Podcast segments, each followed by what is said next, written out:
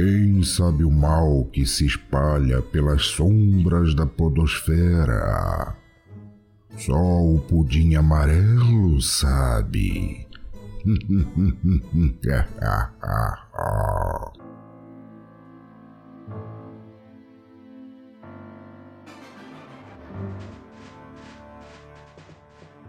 Em algum lugar, algo incrível está esperando para ser descoberto.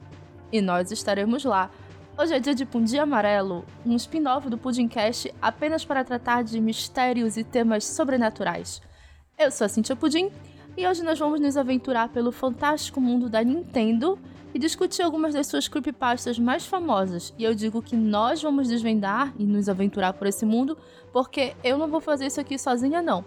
Hoje eu tô com vulto lá de lugar nenhum. Acabei de passar as fases especial do Mario. É isso aí. Aê! Também estou com o Diogo, do Vai de Retro. Olá, senhoras e senhores. Ó, creepypasta da quarentena é ver minhas roupas todas diminuindo no guarda-roupa. Aqui também tá acontecendo isso, rapaz. Eu tô, tô ah, tá, é surpreso. um vulto. Isso aí, cara, perigoso, perigoso. Vocês estão usando roupa nessa quarentena? Por quê? né? E também tô com o JP, do Warpcast. Qual é, beleza? Nem começou o papo, já tô cagado aqui. Eu não sei porque eu invento de gravar isso à noite, gente. Depois eu não durmo. É mesmo. Tô com medo. Toda a pauta eu fiz durante o dia. Assim como eu só jogo Majora durante o dia, eu só faço pauta do Pudim Amarelo durante o dia.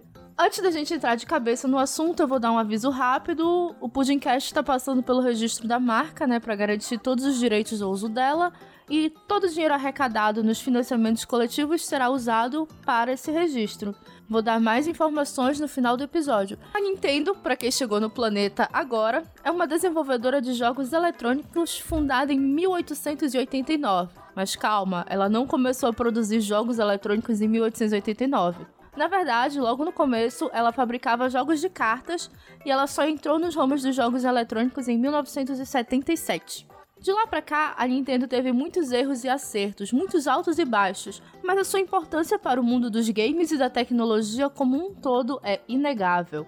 E por falar em tecnologia, a nossa primeira creepypasta é sobre um dos itens mais estranhos que a Nintendo lançou, que é a Game Boy Camera, ou Game Boy Câmera. E aí eu já pergunto para vocês, vocês tiveram, chegaram a ouvir falar desse aparato tecnológico? Conhecer eu conheço, mas ver na minha frente, pegar na mão, nunca, cara. Eu acho um gadget muito legalzinho, saca? Imagina, naquela época, hoje em dia a gente tem celular que tem câmera e tudo. Imagina naquela época você poder fazer uma selfie com um Game Boy tijolão, tá ligado? Pô, louco, cara. E não, e era muito louco porque a Game Boy Camera, ela também funcionava com o Super Game Boy, aquele acessório de você jogar os jogos de Game Boy no Super Nintendo. Então, mesmo que de forma não muito portátil, dava pra você conectar Porra. uma câmera no Super Nintendo, tá ligado? Era muito massa. Ficar com a selfie na- no TVzão de tubo, ei, maravilha. Coisa de gente que sai, namora muito, né?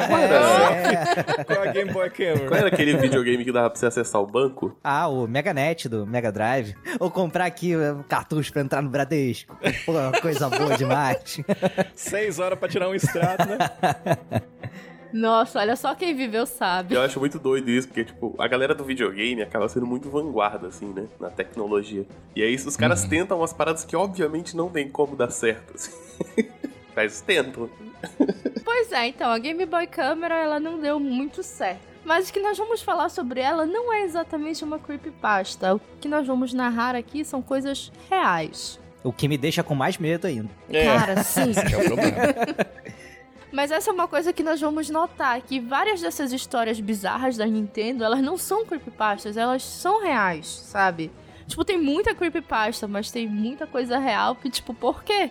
As pessoas nem precisam criar creepypasta, porque já tem tanta coisa bizarra Não é? na Nintendo que não precisava. Mas o Game Boy Camera, na verdade, é um acessório estranho que foi lançado para o Game Boy e que permitia que você tirasse fotos pequenas e em baixíssima qualidade com o seu console, que poderiam então ser impressas se você conectasse a outro acessório, o Game Boy Printer. Praticamente uma Polaroid dos gamers, né?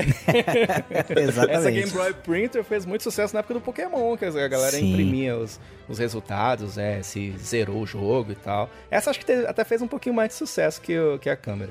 Porra, beleza. Pouquinho, pouquinho. Lembrando, eu pensei em acessórios aqui, eu lembrei do Mario Paint que vinha com o mouse. Putz, isso é legal. É, isso é também. legal.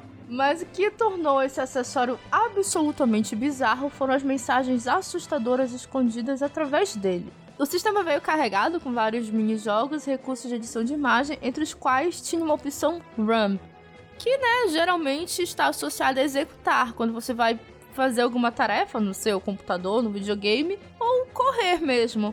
Só que todo mundo que entrava nessa opção e clicava várias vezes no RAM, o sistema congelava por um momento e mostrava um rosto aterrorizante acompanhado da frase de quem você está correndo ou do que você está correndo. Você tá doido.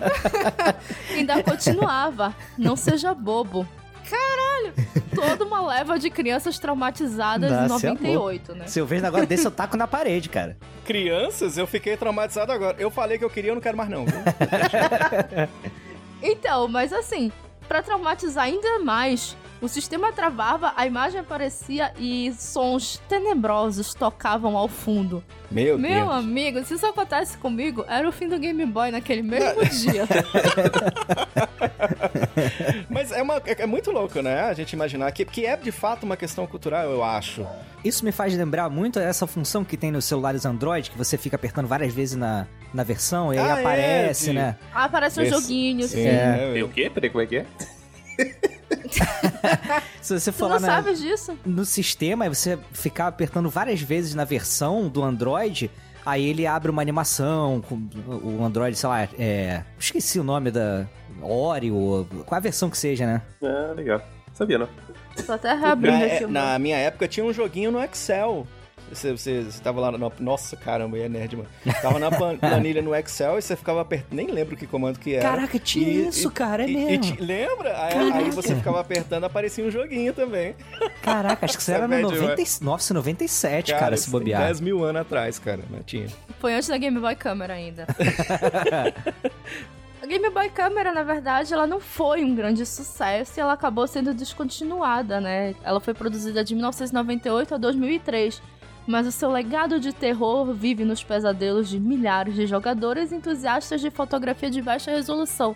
É. Porque, plot twist, estamos em 2020 e as pessoas estão usando a Game Boy Camera. Por Então, incrível e- que pareça. E eu nem pensava nisso, mas a partir de hoje eu comecei a pensar. Esse que é o problema.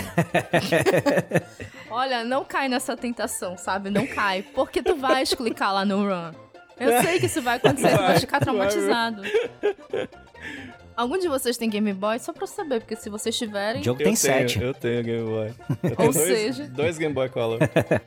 já é meio caminho andado pro trauma. Não, agora não quer mais não. Vou vender os meus Não. dois. Vai garantir, né, cara? que é pra não ter problema. Olha, mas vocês podem recorrer à internet e ver as fotos. E assim, são bizarras. Nossa. Assim, se o. Se o meu jogo começa a falar comigo, perguntando por que eu estou correndo, dizendo pra não ser bobo, meu amigo. Tinha um joguinho antigo de. Era um joguinho de. De cartas na- no computador, era de poker, sei lá, no computador. Que aí, é, é, quando você tava jogando e, sei lá, você podia estar ganhando e você falar, ai, meu senhor, acho que eu vou desligar aqui. E você des- desligasse, antes de você fechar o arquivo, ele falava assim: covarde! Aí dava uma raiva que o, o jogo te chamava de covarde, tá ligado? Dá vontade de voltar. Não, volta aí, volta aí, seu filho da mãe. Não, esses pequenos easter eggs, assim, do dia a dia, ok, sabe? A gente já acostumou, assim, a geração dos anos 80 já acostumou com o tempo. A gente já não leva mais tanto susto. A geração de 2005, que assistiu o comercial do Passat, já acostumou, Putz. cara. Verdade. Com certeza. Quem não morreu com aquilo não morre mais, sabe? Não morre. Meu coração fica um pouco mais forte. Não, meu coração ele tava meio fraco mesmo, então eu tava meio na, na arritmia. Assim que eu assisti aquilo ali, pronto, eu ganhei saúde na mesma hora no sul. Ganhei uns anos a mais, né? Os cabelos brancos, mas uns anos a mais. Foi tipo um desfibrilador, tá ligado? Exatamente. Olha, eu queria só contar pra vocês que foi minha mãe que me mostrou esse comercial do Passat. Então, né? Cara, Alô, conselho tutelar. que legal. Isso é bacana, assim, ó, um tratamento familiar. Pô, imagina tu lá, uma criança com 8 anos, com teu inglês rudimentar, e tu, ah, deixa eu tentar aqui, aparece essa porra aí. Coitado já tinha visto? Exorcista, mano. Tem essa não. Caraca, eu não vi Alô, até hoje, brother. tutelar É de mesmo, novo, cara? hein? Eu não tive coragem de assistir, tá ligado? Eu não vi até hoje. Não sei. Eu, com 12 anos, eu a- acessava o assustador.com.br. Ah, eu Nossa, acessei também. Foi a pior coisa que eu já fiz é. na vida. Isso aí é brabo. A gente tentou organizar aqui, vai ter creepypastas do Mario, creepypastas de Zelda e creepypastas de Pokémon. Pulando da Game Boy Camera, a gente vai para Mario 3D Land. No jogo Super Mario 3D Land do 3DS, se você esperar 30 segundos ao final da fase 4 do mundo 4, que é a primeira fase que tem fantasma no jogo, aparece um fantasma num canto e rapidamente ele desaparece. Essa é a única vez que um espírito, ou esse espírito especificamente, aparece no jogo inteiro. Porém, a Nintendo nunca se pronunciou sobre o caso ou o verdadeiro motivo por trás desse fantasma ter aparecido na fase. E aí, claro, as pessoas começam a se perguntar por que, que aquele fantasma tá ali espionando o Mario, né? Será É. que ele tá espionando o Mario ou ele tá espionando o jogador? Olha aí. Meu Deus do céu. Deus me. Eu, eu tenho esse jogo, eu tenho, tá, tá aqui na minha mão, inclusive, eu tenho ele original e tudo. E quando lançou isso, e todo mundo falou, ah, tem uma figura fantasmagórica, não sei o que, a gente fala, ah, lógico que não. Mentira, né? Aí o bobo vai fazer o quê? Vai testar, né? E é 3DS. O pior é que o, o fantasma, ele pula na tua cara, porque é, é Ah. 3D, né? É Sério? né?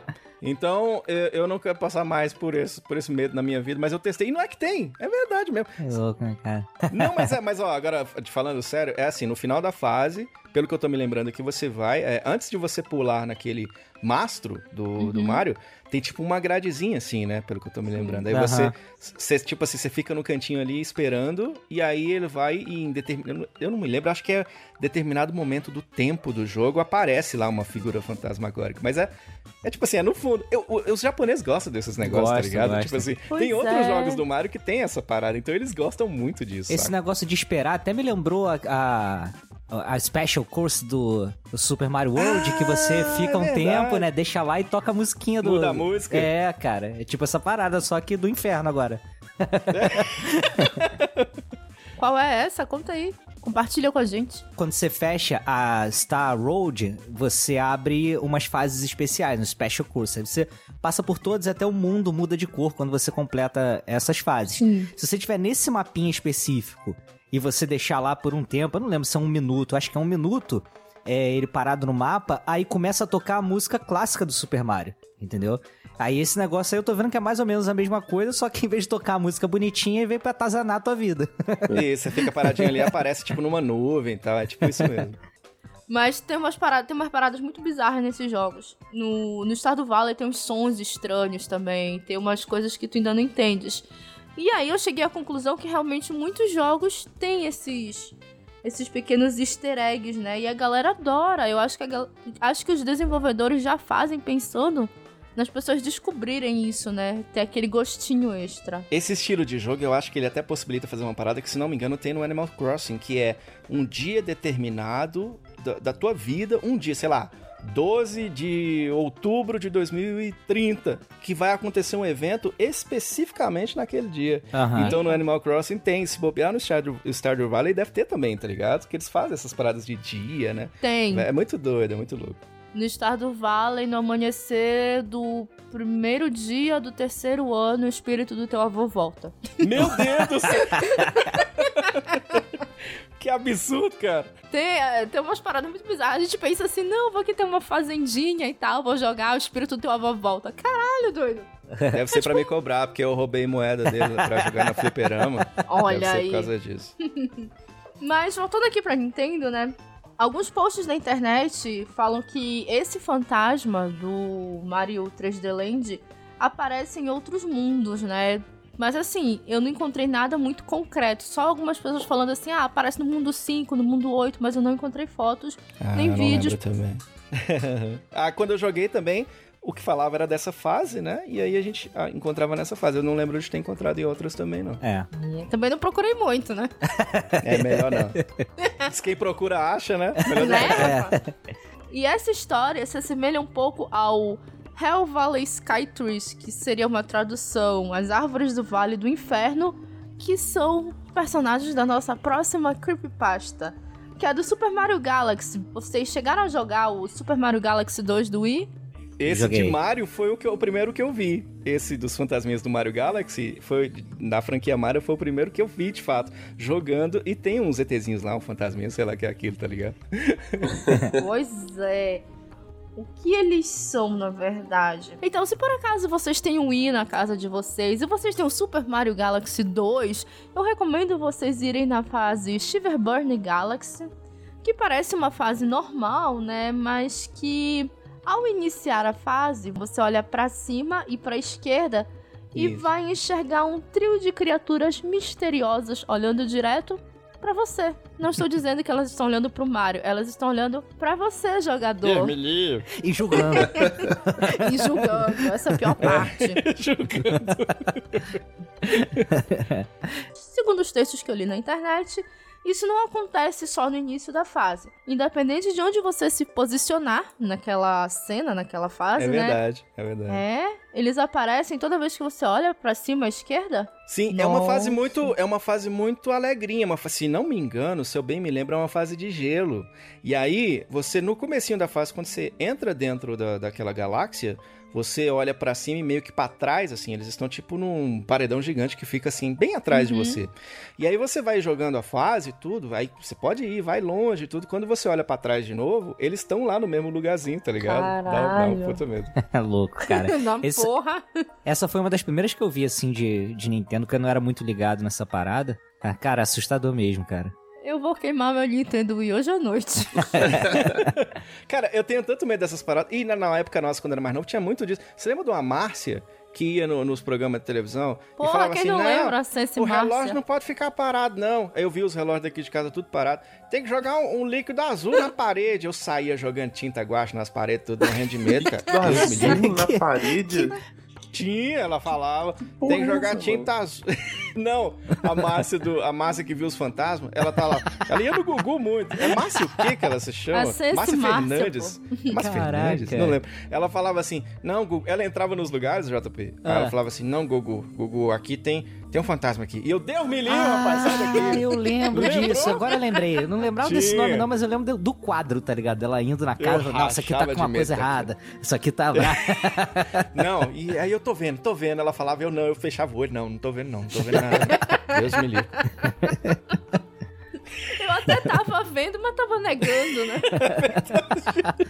Então, esses fantasminhas que tanto traumatizaram o Diogo, na verdade, alguns hackers mexendo os arquivos do jogo, né? Sempre, sempre tem hacker forçando o arquivo do jogo. Eles descobriram que o nome das texturas desses personagens é Hell Valley Skytrees, que seriam as árvores do Vale do Inferno. Embora eles não possam ser encontrados em outras fases do jogo e que não é possível você se aproximar dele, eles estão lá o tempo todo te olhando. Algumas pessoas na internet acreditam que na verdade são criaturas da cultura japonesa chamadas de Kodama, que são espíritos que habitam as árvores, geralmente nas de maior idade ou tamanho. E por isso são espíritos fortes e bastante velhos. E aí, por que será que elas estão lá? Será que esses espíritos são os mesmos que aparecem no 3D Land? Que agora eles estão se aproximando do Mario? Olha O que vocês acham? Há uma teoria. Tem É. uma certa semelhança ali, viu? É. É, né? Os bichos com fotos. olhão e tal. É, tem uma certa semelhança. De repente eles estão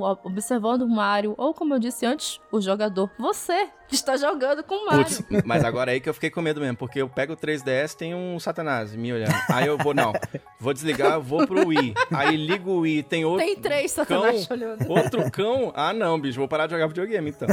Aí olha Melhor, no espelho tem outros. Ah, não, só é minha cara. né? Mas aí você não pode jogar nada japonês mais, né, cara? Essa galera é surtada. né? É, cara. Fatal Frame. Caraca. Não, mas Fatal Frame não tem nada escondido, né? Os bichos estão lá mesmo. É, não tem o que... Tu já entras sabendo que tu vais tomar no cu ali. É verdade. Quando eu li a primeira vez essa história dos Hell Valley Skytrees, foi que abriu meu olho que eles podem representar algum espírito da cultura japonesa. E foi quando eu comecei a me ligar que várias dessas histórias estranhas da Nintendo, várias texturas de personagens ou personagens estranhos, eles realmente têm ligação com a cultura japonesa, que eu achei bem interessante. É. Vocês sabiam? Ou... É porque a gente tá muito acostumado com aquela cultura cristã e tudo. E lá no Japão, as influências, assim, da. Né? Pega o Okami, por exemplo, que é um clássico do PlayStation Nossa, 2, que é baseado. maravilhoso. Não é? Um jogo lindo que é baseado num deus, do não sei das quantas e tal, né? Então eles, eles acabam. A questão, o Narutão, pra quem curte, eu não curto, mas. que fala da, do deus, a deus, deus raposo, que não sei das quantas. A, a cultura deles é muito rica nesse sentido. Então o que é meio estranho pra gente aqui da cultura ocidental, pra eles é muito arraigado na, na cultura deles, no dia a dia deles Sim. mesmo. É, né? E- e eles trazendo até pra gostam um exemplo cultura, né? mais conhecido nosso Sim. assim, se a gente pegar, por exemplo, Hades, as pessoas tratam ele como um demônio, né? É. Mas não é, sabe? Aí, às vezes, essa correlação não, não funciona muito bem, porque é outro universo, né? Sim. Tem uma época que o pessoal que traduzia os, os mangás e os animes traduzia tudo como demônio também, né? É Oni, demônio. Yokai, É, é. demônio. É. Shinigami, Demônio. demônio. Resumindo, é tudo demônio, né? É. É, o que levanta a hipótese de que a Nintendo pode ter feito um pacto com alguma criatura aí e tem que pagar nos jogos, botando essas paradas, Não, cara. tem- E tem a ver mesmo, porque eles faziam barai. Olha aí. O trabalho dos caras É. era fazer barai. E hoje em dia eles são, são mais ricos do que tudo. Tem, tem E, e truco é coisa do demônio, todo mundo sabe. também. Uno também. Nossa, Separa a é- família que é uma nossa. beleza. Sim. E esse acaba com a amizade, né? pra quem jogou os joguinhos clássicos do Mario, já deve conhecer o Shy Guy, não é? Oh, esse é legal. Uhum. Os Shy Guys são os inimigos lá que vestem uns mantos e umas máscaras e são inimigos comuns nas séries que tem os Yoshis. Todos os Shy Guy, com exceção do General Guy, que eu não sei quem é, mas tá no texto que eu tô usando como referência, eles usam vestes que podem ser vermelhas, rosas, azuis, amarelas, verdes, pretas ou brancas. Todos são baixinhos e usam máscaras, mas o que há por trás delas era desconhecido até chegarmos no jogo Luigi's Mansion do GC, onde o Luigi usa uma Poltergust 3000, que é uma arma que ele usa para puxar a máscara de um Shy Guy. E aí nós vemos a face do Shy Guy pela primeira vez. É uma face completamente preta, com dois olhos brilhantes amarelos. Só que assim, no Luigi Mansion, o Shy Guy é um fantasma. Então fica aquela dúvida se todos os Shy Guys são daquele jeito ou se apenas os fantasmas são assim. É. Só que, no Mario Power Tennis, o Luigi vê o verdadeiro rosto do personagem ao terminar o jogo com o Shy Guy quando ele vai subindo as escadas para pegar o troféu e ele tropeça, fazendo com que a máscara dele caia. O Luigi vê o rosto verdadeiro dele sem a máscara, fica chocado com o que ele vê e ele cai de costas no chão de tanto medo. Ô, Meu. Deus. Eita! É, só que a Nintendo safadinha não mostrou o que que acontece, mas tem os vídeos na internet, tem as fotos. O Luigi simplesmente se assusta e cai. É. Desse momento tem até o pessoal, o hack mais uma vez aí, que conseguiu girar a câmera e ver e, tipo, Sério? não tem nada, tá ligado? Aham. Ah, tá. Isso é o que eles querem que a gente pense. Exatamente. Mas a intenção é que, tipo assim, cara, ele tem uma cara ali assustadora, ou é um vazio, ou alguma coisa assim, né? Pro, pro Uhum. Luigi ter tanto É, medo. Muito bonito e não deve ser, porque ele fica de máscara o tempo todo. Mas já que a gente já tocou no assunto Luigi's Mansion, né? Algum de vocês chegou a jogar o Luigi's Mansion ou Joguei, não? eu Joguei, zerei. joguei um pouquinho. Zerei, joguinho bom, cara. É maneiro. bom. É, bem, bem na pegada do- da franquia, uma das que eu mais gosto na vida, que é o Ghostbusters, né? O Caça-Fantasma. Ah, sim, é. Muito na pegada do Caça-Fantasma. E ele faz muita piada, até pro, a- a- o próprio aspirador de pó, né? Que a, a Sim. arma dele já é uma piada por si só, e faz Que é essa a Proton brincadeira. Pack, né? Do, do, dos É, é, exatamente. Faz essa brincadeira também com poltergeist. Tem várias referências dentro do jogo. Sim, É muito sim. legal. Equipamento que ele usa pra localizar os monstros é um Game Boy. Sim, sim. é muito É da hora. Ah, por isso que é um Shy Guy fantasma. Porque o jogo, o jogo é temática de fantasma, é isso? Isso, Sim. exatamente. Não... Basicamente, nesse jogo, tu tens que entrar numa casa, pegar os tesouros dos fantasmas, sugar os fantasmas e livrar tudo, né? Isso. E o, o Luigi com medo, né? O, o- o legal é porque o Luigi, nesse caso, é meio chapolim, assim. Ele vai salvar, É mas ele tá mesmo, cara. morrendo de medo. Aí ele fica, Mario! Morrendo de medo, tá entendendo? Então isso é, é legal no jogo. Mas eu sou tão medroso com qualquer jogo que traz medo, que eu juro pra você, eu tinha um certo medinho desse jogo também, tá ligado? Jogo com as luzes todas acesas, escutando Praça o Xuxa. de manhã, no fundo tá tocando Padre Marcelo, entendeu? Jogar. Só pra ter certeza que vai dar tudo certo. É, claro, exatamente. Mas se tu tens medo e mesmo assim jogaste, então é porque tu não deves conhecer a teoria por trás desse jogo, não é? Vixe, Hum. lá vem. Hum, existe uma teoria, creepypasta, ou seja lá como vocês quiserem chamar, que na verdade o Luigi's Mansion se passa no inferno Ô, e louco. por isso o Luigi se vê assombrado pelos seus maiores medos, que são os fantasmas. No início do jogo, quando o Luigi entra pela primeira vez na mansão e vai para uma determinada sala que tem lá, que toca um telefone, caem alguns raios e na parede aparece um pequeno sprite, como se o Luigi tivesse cometido suicídio naquela mesma sala. Que Deus isso, Que isso? Sabiam disso? E vocês jogaram, hein? que isso. Tá lembrando aí dessa cena do telefone? Graças a Deus, não. eu, espero, eu espero nem assistir, que é pra não ter isso na minha memória, tá ligado? Pelo menos isso foi a história que eu peguei. Eu não joguei pra ter certeza disso, né? é, no, é no Luigi Mansions que tem o Mad Piano ou não? Tem, é esse mesmo. é, Caralho. é, inclusive, é, tem, tem um monte de easter egg. A gente tava falando aqui do Totaka Song, que é a musiquinha que toca de fundo em vários jogos que ele aparece como compositor. E ela, aí nesse jogo também tem isso. Ah, Você é. faz algum comando lá e ela toca uma música diferente no piano e tal. É um Imagina. bom jogo, mas é bem legalzinho. É um bom jogo, porém vou queimar hoje mesmo, né? É, é um bom jogo, eu não jogo nunca mais, mas é um bom jogo. E aí, saindo um pouco da, da pegada do Mario, embora ainda tenham muitas creepypastas, eu acho até que a gente vai ter um conteúdo extra aí mais pra frente, falando de um- algumas creepypastas que não entraram aqui. Saindo um pouco da pegada do Mario, a gente entra na pegada do Zelda, que é um jogo que segue a mesma ideia de você tem que salvar uma princesa, né? Sempre tem que salvar mulher. Olha aí, É. hein? Machismo isso aí. É total. Tem um do DS que a, a, a Zelda ela, ela é meio protagonista, assim. Isso, É. é, isso foi legal. Depois fazerem. muda um pouquinho, né? Ela aparece, chuta a bunda de geral também em alguns jogos. Sim, isso é legal, né? Mas o É. Zelda não é aquele verde? É ele Aquele mesmo. do gorrinho? Ah, O Zelda que tem que salvar a Zelda, não é isso? É. O Zelda verde, daqui a pouco vai ter um Zelda mulher também, né? Protagonismo feminino. Zelda Melo faz reportagem na, na Oh. TV Globo. Então, apesar de, de seguir mais ou menos a ideia do Mario, que tem que salvar uma princesa, né? Que quando a gente para pra pensar, Mario não faz o menor sentido, porque ele é um encanador que entra pelo cano e tem que salvar uma princesa. Cara, ele, ele é um encanador? verdade- De onde que veio o negócio que ele é um encanador?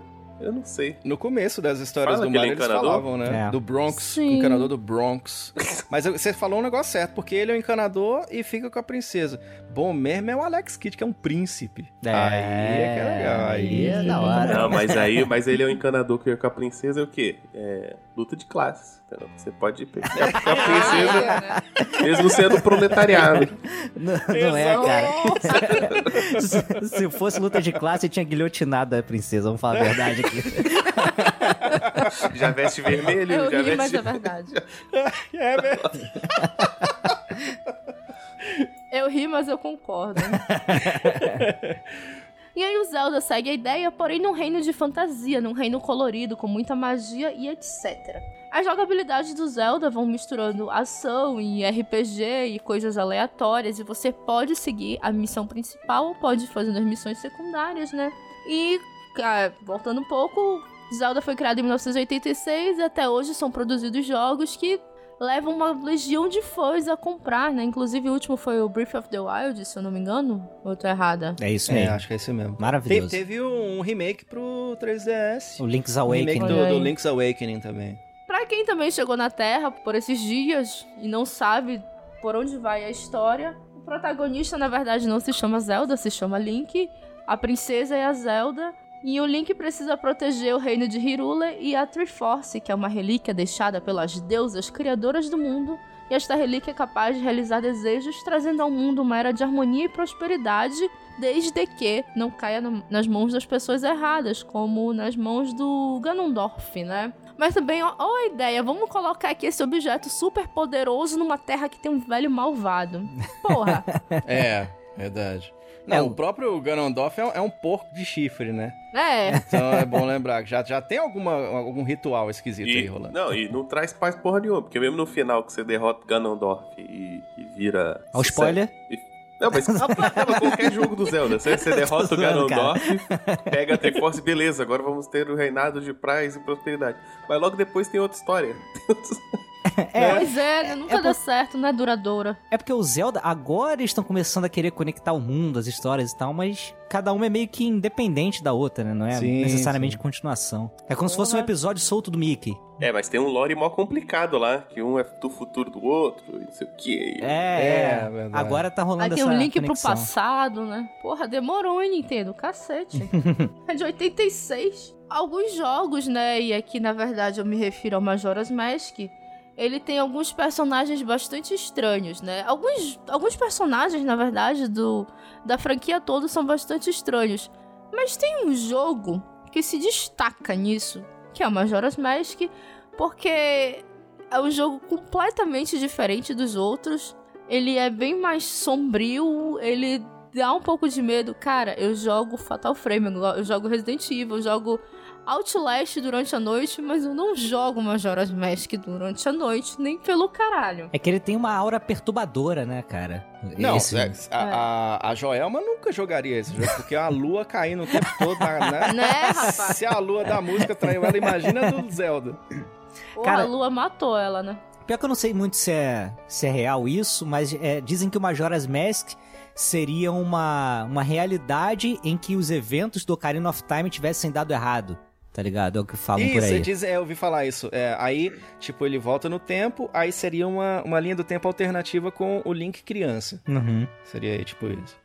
Aí você vê, cara, a- o, o jogo é. Se a gente tem o Link's Awakening que se passa todo no sonho lá e tal, esse aqui é como se estivesse passando um pesadelo de verdade. Né? Pesadelo. É. E sabe por que, que eles falam isso, JP? Porque a sequência é o Wind Waker, que é todo cheio de água, né? Aham. Então o Wind Waker seria a continuação do Majora's Mask. Ele, ele é bem soturno, né? Um jogo Sim, bem soturno mesmo. Sim. Me deu até um arrepio aqui. Jogos que não irei jogar. O Majora's Mask, ele é um ponto muito fora da curva, né? Porque ao invés da gente ter a história do Link salvando a princesa, na verdade nós vamos ter um demônio brincalhão da floresta, vamos ter fadas e um vendedor de máscaras que é bastante esquisito. Existe uma teoria bastante interessante, na verdade existem duas teorias bastante interessantes sobre esse jogo, que uma delas diz que ele representa os cinco estágios da dor. Vocês já ouviram falar dessa teoria ou Olha é a aí. primeira vez que vocês ouviram Não. falar? Que, Quem sabia que, que, que é? tinha cinco estágios da dor? É verdade. Eu já tinha né? visto Tu cinco, sabia que dói, né? cinco estágios, Bateu o dedo na, da cantina da mesa, né? cinco estágios da morte, não, não tem isso? Assim, da depressão. É mais ou menos isso. É, tem. Os cinco estágios da dor, na verdade, são uma hipótese formulada pela psiquiatra suíça Elizabeth Kubler-Ross, que são negação, raiva, barganha, depressão e aceitação. Ah, eles falam isso da morte também. Sim, é, da já vi também como Sim. cinco estágios do luto. Sim, sim. sim. Ah, Dizem que depois que a pessoa morre, primeiro ela fica na negação, depois raiva, né? Barganha. Sim. Eu ouvi falar isso. Então a teoria diz que na verdade começa com o jogo começa com o Link perdendo a, a amiga dele, a Nave, né? E aí ele começa a negar, ele tipo, ele quer, ele não quer acreditar que ela se foi. Ele passa pela raiva, ele começa a barganhar com alguns personagens, até que ele entra numa fase muito triste e aceita que ele nunca mais vai encontrar a Nave. Que Mas ele legal isso. É bem interessante. Mas ele encontra a Nave no final, não encontra? Não consigo me lembrar disso. Vocês lembram? eu não fechei o Majora's Mask, não. Eu também não zerei ele, eu não lembro. Mas eu acredito nessa hipótese que eles possam ter se inspirado nisso, porque é muito legal, né? Tipo assim, é, é- se você apropriar dessa espécie de cultura e colocar num jogo de videogame é muito massa. É assim. muito legal. Pois é, eu achei uma ideia bem legal. Mas isso não exclui um fato muito bizarro que tem nesse jogo, que algumas das máscaras que ele usa, pra quem nunca jogou, você vai usar máscaras que vão te dar superpoderes, digamos assim. Com uma máscara você vai poder nadar, com outra máscara você vira uma criança e tudo mais. Só que algumas das máscaras mais fortes do jogo, na verdade, são personagens que morreram e viraram aquela máscara. Meu Deus. Eita. É, vocês não lembram disso? tá parecendo o Dalsin que usa aquele corrente de, Não é, cara? de, de caveira e é tudo o povo da, da terra dele, tá ligado? É. Mas o que é mais bizarro sobre essas máscaras, quer dizer, não é a parte mais bizarra, o mais bizarro é ela vindo do personagem morto. É que quando o Link coloca aquela máscara, ele assume não a identidade, mas ele assume a forma daquele personagem Sim. que morreu. Então, é meio assustador quando a gente É, para não, pra pensar. aquele vendedor de máscara, ele já é muito esquisito. Tem uma máscara do Mario, Sim. inclusive, que Tem, fica meio sumidinha, você não consegue ver, mas tem a tal máscara do Mario, né? tem, tem. Mas aí eu acho que é easter egg, eu espero, É, né? é, é, tá. Eles fazem com personagens que parecem o Mario, parece o Luigi. Na cultura pop, o semelhante que tem disso é o Gorillaz, aquela banda que tem um, um baterista que é um cara normal, mas que recebe o fantasma de algum rapper e ele sai cantando nas músicas. Eles fizeram essa brincadeira, essa jogadinha também. É massa. E aí, como se esse jogo já não fosse bastante estranho, melancólico, depressivo e bizarro, no ano de, sei lá, 2000 e, sei lá, 2005, 6, 7, no, da primeira, na segunda metade do ano, dos, dos anos 2000, surgiu uma creepypasta, na verdade foi, acho que a história que deu início às creepypastas do jeito que nós conhecemos, que é o Ben Drowned, que eu acho que todo mundo aqui já deve ter ouvido falar, ou Clássica, clássica, clássica. classicona, né? Se não me falha a memória, o Pudimcast, ele inicia falando do Ben Drowned, que ele inicia falando de creepypastas, porque é uma parada que me marcou demais, gente. É igual Ben Drowned. Na época que eu ouvi falar dessa creepypasta, eu nunca tinha jogado Majora's Mask, olha a vergonha. Mas eu tava jogando... Tava jogando Ocarina of Time no emulador. E aí eu vi a Creepypasta, eu fiquei fascinada. Eu, caramba, eu preciso jogar esse jogo. E aí eu baixei e comecei a jogar e, obviamente, eu travei no jogo, né? Calma. Pensando bem, eu vou contar isso depois que eu contar a história do Ben Drowned, pra vocês entenderem o que aconteceu comigo. Pra quem ainda não ouviu esse episódio. O resumo da história é que um rapaz, um universitário, ele tem um Nintendo 64 e aí ele vai numa venda de garagem nos Estados Unidos e encontra uma fita pra vender, que é a fita do Majora's Mask. Só que, tipo, ela não tá lá toda bonitinha. Ela tá meio bizarra, mas ele pensou, foda-se, eu vou levar a fita. Ele ganha a fita lá do senhor. E ele tem um diálogo meio estranho. Ele acha, mais ou menos, que aquela fita pertencia a uma criança que não está mais entre nós, ou entre eles, no caso. E quando ele se despede do senhor que dá a fita pra ele, ele acha que o senhor diz assim, tchau, Ben. Ô, louco. Ele achou bizarro, na hora ele não entendeu. É, o cara nem me conhece, né? Estamos chamando de bem, tá? Tudo bem. Falou de nada, paixão. Mas aí o rapaz começa a jogar mesmo assim. Quando ele começa o jogo, já tem lá um save, e aí a pessoa vai e não começa pelo jogo. Eu não vou lembrar todos os detalhes da creepypasta. Mas basicamente, o personagem dele começa a morrer de umas formas bizarras, de umas formas que seria impossível que ele morresse, inclusive morrendo afogado. E como eu falei, ele, o Link ganha poderes, consegue nadar, ele não tem como morrer afogado, mas nesse jogo ele morre afogado. E aí a fita começa cartucho, né? A fita começa a falar com o cara que está jogando. E ele meio que vai descobrindo a história, que o garoto que era o dono anterior, o Ben, ele morreu afogado. E aí ele tá assombrando a fita. Então, de repente, Caraca. faz sentido quando ele lembra que o senhor disse assim, tchau, Ben. Na verdade, ele não tava falando pro rapaz, ele tava falando pra fita. A fita tá assombrada e tá indo pra. tá indo com esse cara. Meu Deus. Ô, louco. Égua, essa creepypasta, ela tem vários vídeos que, que sustentam a história dela. Tem um cara que conta tudo isso, que é o Jadu Sabou. O YouTube dele ainda tá no ar, vocês conseguem encontrar ele na internet. E é uma creepypasta escrita super bem. Bem, haha. Só que assim, é uma creepypasta. Então, alguns anos depois, o cara que escreveu, que na Vai verdade morrer se chama... alguém, não vai? Vai morrer alguém, quer ver? É, não, não, não quero ouvir essa parte. Não. Vou tirar o fone. Alguns anos depois, o cara que escreveu, que na verdade se chama Alexander Hall, ele se revelou na internet, disse que era ele, que a ideia dele sempre foi escrever alguma coisa que assustasse as pessoas e ele conseguiu isso muito novo. E aí, hoje em dia, você consegue encontrar fotos dele, vídeos dele, ele ainda ele tá expandindo aí no universo do Ben Drowned, que tem uma legião de fãs, ele tem até um canal no Discord, ele tem um Patreon, a galera paga pra continuar consumindo aquilo. Da hora, né, cara? Né? Como eu queria que isso acontecesse com o meu podcast? Como a É gente verdade. queria, né? Acho que a gente tem que virar creepypasta. É verdade. Faz, faz uma creepypasta que tem um pudim que mata todo mundo. Cara, o pudim, demais. ele já é. Não, mas o pudim ele já é uma creepypasta. Porque se vocês jogarem na internet, vocês vão ver que vocês só conseguem acessar os episódios de 2018 pra cá. Mas existiu um pudim antes disso. Olha aí. Existem episódios perdidos do pudim. Meu Deus. louco. Mas assim, hoje em dia o Alexander Hall, ele produz um, um, como posso chamar, uma série, talvez, um filme, não sei dizer, um filme seriado, chamado Métodos de Revolução e, como eu falei, tá expandido esse universo do bem.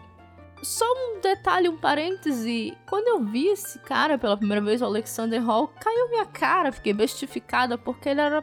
Ele é completamente diferente do que eu imaginava ser um jogador de Super Nintendo. Que, sei lá, eu imaginava que ele sofria bullying nos colégios, ia pra, Caraca. é, ia de pra nós quando casa, éramos pequenos. né? Pô, achava que ele era assim, né? Mas não, o cara é um gato, puta que pariu. Olha, Depois joguem na Cíntia, internet. Eu queria deixar Ah. claro que eu pesquisei ele aqui no Google Imagens e ele não é o papel de parede do meu computador, tá? Só pra ficar bem claro aqui. Não, sabe o que eu achei que o JP ia falar? Eu achei que ele ia falar assim: olha, eu queria deixar claro que eu joguei Mega Drive, então eu faço parte dos bonitos. Não, Eu joguei Mega, eu sou dos feios também. mas assim, ele continua produzindo conteúdo nessa vibe. Tanto é que se vocês forem acessar o YouTube dele, vocês vão ver que tem lá podcasts. Ele produz um podcast, olha que interessante. Mas não tem todos os episódios. Tem tipo assim, o 6 e o 9. Olha aí. E aí, eu não me aprofundei tanto no que ele tá produzindo agora. Mas pelo que eu entendi, você consegue ir caçando esse conteúdo pela internet. Tem um site, e aí tem um vídeo no YouTube que te dá dicas de como acessar o conteúdo e tudo mais. E é bem interessante. É, eu não sei se eu procuraria o podcast dele. Eu morro de medo do Projeto Humanos. Você imagina eu ouvir um podcast que fala dessa loucura. E, e o. Você tá louco? O cartucho conversa com o homem. Se meus cartuchos falassem, o que eu soprei o fundinho deles, meninos, eles, iam- eles iam ter muita história pra contar.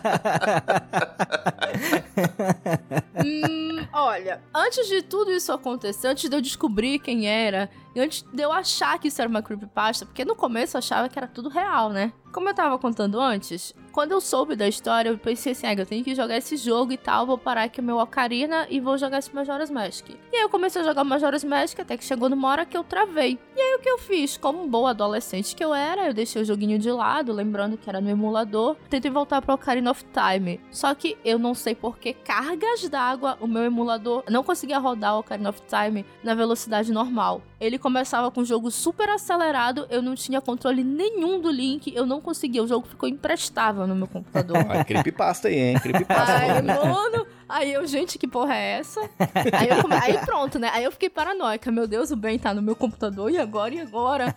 Eu acho que esse jogo tá Não. corrompendo alguma coisa. Aí a, a nave vai e fala bem assim: Hey, Cynthia! Livre. Nossa, não. Aí o que que eu fiz? Na minha cabeça louca, eu falei assim, não, quer saber? Eu vou terminar esses Majora's Mask e aí eu volto pro Ocarina. E cara, eu sei, eu sei que parece que eu inventei essa história. Mas depois que eu finalizei o, Majora's Mask, eu consegui jogar o Ocarina of Time normalmente no meu computador. Olha aí. Caramba. Desbloqueou a Na parada. época, é igual. Na época que eu contei isso, tipo, na época que o Pudim começou, em 2014, perdão, 2015, ele começou a sair de verdade. Eu contei essas histórias pros meus amigos e tal. E aí a galera até falava assim: ai, tu tá sendo assombrada pelo bem. Eu comecei a ter pesadelos com essa porra. Aí eu disse: não, não, mano, eu tenho que parar com isso. Nunca mais vou jogar Zelda na minha vida. Mentira que depois eu voltei a jogar, até que hoje eu tenho um Wii. E eu joguei o do jogo do Wii, mas sempre com aquele cagaço de leve, né? Se ele der uma acelerada, já, porra, tá com o controle Deus na parede e corre. Não, de vez em quando acontece comigo, mas aí eu acho que é problema no controle, sei lá, tá velho. Não sei, gente. Tomara. É, eu te- não, eu tenho uma facilidade pra atrair essas coisas. Eu quero acreditar que é porque eu sou facilmente impressionável, sabe? Não é nada sobrenatural. é Eu sou também. Ó, toca aqui então, porque eu já tô excluindo aqui no Google todas as pesquisas relacionadas a cidadão de bem. É melhor. Mas independente das histórias que a gente contar aqui, o jogo é bem sombrio, como a gente já citou antes. E assim como a história do Luigi, existe uma teoria que diz que o Link na verdade está no purgatório e ele precisa aceitar a morte dele. Louco. Vocês louco. lembram que no começo do jogo ele cai da Epona? Sim. É, tem isso mesmo. Pois é, então a teoria diz que ali ele na verdade entra em coma e tudo que Ah. acontece no jogo é fruto da mente dele. Ah, todo Olha mundo aí. tá em coma, tudo é o purgatório. Qualquer É. coisa você consegue encaixar É. nesse cara. Eu não Essa tenho teoria é foda. Matrix. Sem tempo, irmão. Mas essa teoria no- vai nos trazer para o incrível, fantástico e colorido mundo de Pokémon. Vocês assistiram Pokémon? Vocês jogaram? Oh, vocês jogaram, demais. vocês. Nossa, eu Muito joguei demais. É, né? demais, cara. Que demais. eu sou. Não sei se é verdade ou é ironia. Eu sou o tipo de pessoa que, por exemplo, eu vejo gente discutindo quem, quem que é melhor, Charmander, Bulbasauro ou Squirtle. Pra mim não tem essa. Eu vi que o jogo tinha pra escolher os três eu pensei, ó, ok, vou ter que zerar três vezes, né? Puta merda. Caraca. Esse é o meu pensamento inicial. Não, assim. o Vulto tem problema, ele faz isso com todos os jogos. O quê? 16 personagens jogáveis? Vou, vou zerar o jogo 16 vezes. Vale o dinheiro, pelo menos, o jogo, né, cara? É, Porque- Então, esses bichinhos fofinhos que hoje em dia todo mundo sai capturando com suas pokébolas, claro, virtuais, na verdade eles surgiram como um joguinho da Nintendo em 1995 e o desenho animado veio depois para explorar um pouco mais do universo de Pokémon. Logo no começo do desenho, Ash, que é o personagem principal, sofre um acidente de bicicleta quando ele tá indo ao professor Carvalho, né, iniciar a jornada para se tornar um mestre Pokémon. E aí tem a teoria de que nesse acidente o Ash bateu a cabeça, entrou em coma e tudo que acontece é, eu- é incrível essa teoria, como o Vulto falou, ela encaixa pra tudo. Tudo que acontece é fruto da imaginação dele. Só que existem coisas que sustentam essa teoria, como por exemplo, é sempre a mesma policial. Não importa qual a cidade o É Ash tá, você tem a mesma policial. É verdade. Tem a, mesma a Joy enfermeira. também, A né? enfermeira É. Joy, é. É. É a mesma enfermeira. Ele não cresce, embora, porra, isso é de 1995, 98, o que seja. Tem 30 anos no mínimo essa porra. Ele não cresceu nada ainda. Existem várias coisas que sustentam essa teoria. Mas posso falar, eles acho que a Nintendo meio que assimilou um pouco dessas histórias que vem permeando o nosso dia a dia há muito tempo, porque um filme novo que lançou, inclusive eu assisti ele, sei lá, nessa semana, se chama Pokémon Eu Escolho Você. O filme foi lançado no cinema e tudo, ele é meio que um remake do- da história original do Ash. E cara, tem um momento no filme, eu não sem querer dar spoiler, que ele, ele meio que entra um pouco nessa pegada do tipo assim, beleza, e se o Ash de fato estivesse sonhando e na verdade ele é só um garoto comum que tá estudando numa escola e que imagina ver esses bichinhos. Então a Nintendo meio que brincou com essa pegada nesse filme novo, que tem inclusive no Netflix. É um filme legal pra quem curte Pô, a legal, franquia. cara. Ele- ele- eles, eles adaptaram um pouco isso na história deles. Vale a pena de assistir. Quem é fã de Pokémon E se ele é ver, só um legal. sequeladinho, né? Pois é, ele- eles tratam um pouquinho assim, eles, eles dão uma pincelada. É um filme um pouco mais sério e tudo é bacana, um filme legal. E se na verdade ele fugiu do Proerd, né? Pode ser. Mas eu prefiro. Tem, tem um texto que eu, eu traduzi uma vez que era tipo: Pokémon é a distopia mais estranha do mundo, né? Aí ele vai falando várias paradas, assim. E uma das paradas ele fala assim: é um mundo onde se a clonagem de funcionários públicos é aceitável. Não, é rinha de galo, né? Rinha Não, de galo. Rinha de galo. essa né? parada aí, mas. É. Eu, gostei muito de quando ele fala da clonagem de funcionários. É, É, o mundo ideal, né? A primeira creepypasta que eu conheci na vida foi baseada no Pokémon, que era do cartucho preto do demônio, que diz que o menino achou um cartucho preto no chão, não tinha a capinha, não sei das quantas. Vocês devem conhecer essa história, que aí ele colocou no Game Boy dele, aí tinha, ia pra não sei na onde, e aí ele tentava jogar e capturar um Pokémon, não dava, depois o, o menino do jogo morria, e o jogador também morria. E aí eles fizeram um cartucho disso, cara. Tem um cartucho disso, você eu consegue jogar, lembro, tá ligado? Diogo, que no final do texto ele contava o texto todo, aí tinha assim, e aqui você pode fazer download da ROM com o jogo salvo É. dele. Peraí, Assim, depois que o personagem morre, você faz o que no jogo? Você trava, o jogo trava, aí fica uns negócios esquisitos, assim, é bem, é bem louco, cara, bem louco. Depois que o personagem morre, o jogador morre também, gente. É assim que começa as creepypastas. Não, eu tenho medo dessas coisas. Antigamente eu me aventurava, mas aí com a idade a gente vai ficando cagona, né? O coração fica mais fraco, aí a gente já não quer mais ver essas coisas, sabe? Chega fim de semana, a gente só quer ver Netflix, Brooklyn Nine-Nine, É isso essas aí. coisas. The Office. E essa, essa cidade, né, que se passa essa creepypasta, que é Lavender, ela por si só já é bem assustadora, né? Também, aquela musiquinha Sim. dela já bota um passa medo na gente, né? A construção principal ali é um é tipo um cemitério vertical, né, Diogo? Um prédio Sim. ali de E aí você conversa com as pessoas, falam da alma de não sei o que, que fulano morreu Não, e as tal. pessoas são almas. Você você entra É. dentro do, do momento lá na salinha e a mulher fala assim: Ah, eu morri tem não sei quantos dias. E você tá conversando comigo por quê? Vai conversar com o outro, mano. Eu tenho uma raiva disso. Eu tô quieto aqui e vem um fantasma querer conversar comigo. Eu não. Eu não, eu não admito isso. E até você tem que pegar lá o Sylph Scope, né, pra poder enxergar através do Isso, Pokémon, que é um fantasma. É muito da hora, cara, essa parte. Dá medo, cara. dá medo. É muito da hora. Não, porra. Lavender Town, ela tem uma creepypasta própria. Porque, como vocês já falaram, é uma cidade meio assustadora, um cemitério, tem almas. Caralho, isso não é jogo pra criança, pois é. né? Mas assim, diz a lenda que essa, que essa música estranha que toca na, na cidade, na primeira versão, ela tinha uma frequência estranha que apenas os jovens e as crianças conseguiam ouvir. E essa música levou a uma onda de suicídio no Japão. Mais de 200 crianças se mataram, a maior parte delas foi por enforcamento. Que isso? Acho que foi. Acho que sobreviveram, reclamaram de dores de cabeça e sangramento nasal. E aí o que aconteceu, né? A internet pegou essa música e vamos analisar o espectrograma dessa música. Sempre, né? Inclusive eu recomendo essa hora que eu faço meu próprio meu auto jabá. Eu recomendo vocês ouvirem o nosso episódio Barulhos Estranhos, daqui do Pudim Amarelo, que a gente inclusive cita essa música e explica o que é um espectrograma. A internet pegou e fez esse espectrograma e descobriu que durante essa música aparece o Pokémon Uno, não sei se vocês lembram, aquele Pokémon que parece Sim. uma letrinha. É, Aham. tem um pra cada letra, né? É. Só que nessa música eles formam uma frase. Eles formam live now, que seria deixe agora, ou fuja daqui, alguma coisa assim. Só que é estranho que o Uno, ele não é desse jogo. Ele aparece só numa outra, numa Na outra segunda versão. geração só. É. Na segunda já? É. É da segunda Nossa, geração. que era mais pra frente. Porque tem até aquele templo lá que é, tem vários unãos na parede e É, tal. tem, tem uma Unon Dex, inclusive. Sim, Né? sim. E aí a gente vê que a- as lendas ou as histórias bizarras acabam entrando em jogos pra criança da Nintendo, né?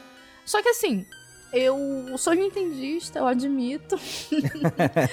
Somos. Eu vejo. Somos, olha aí.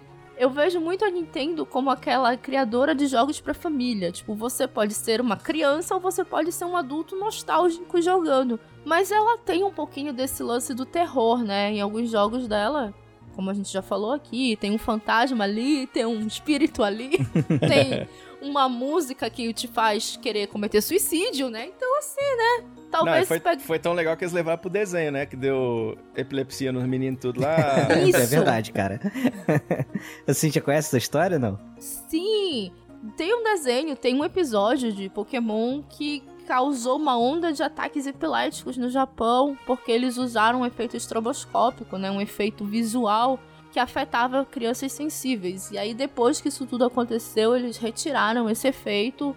Eu não vou lembrar qual é o nome exato do episódio, mas vocês conseguem encontrar na internet já sem os efeitos, eu acho. É o episódio do Porygon, não é? é, o episódio do Porygon. É Exatamente. 20, 26, eu acho, o número do episódio. Eu sei porque eu colecionava. É, Nerd, um não, nem um pouquinho, né? E até o. Isso foi reportagem do Jornal Nacional na época. Nem passava Pokémon nem nada, mas falou Sim, é um desenho japonês, fez criança desmaiar. Um desenho japonês. É, o William Bonner falando do Pokémon também.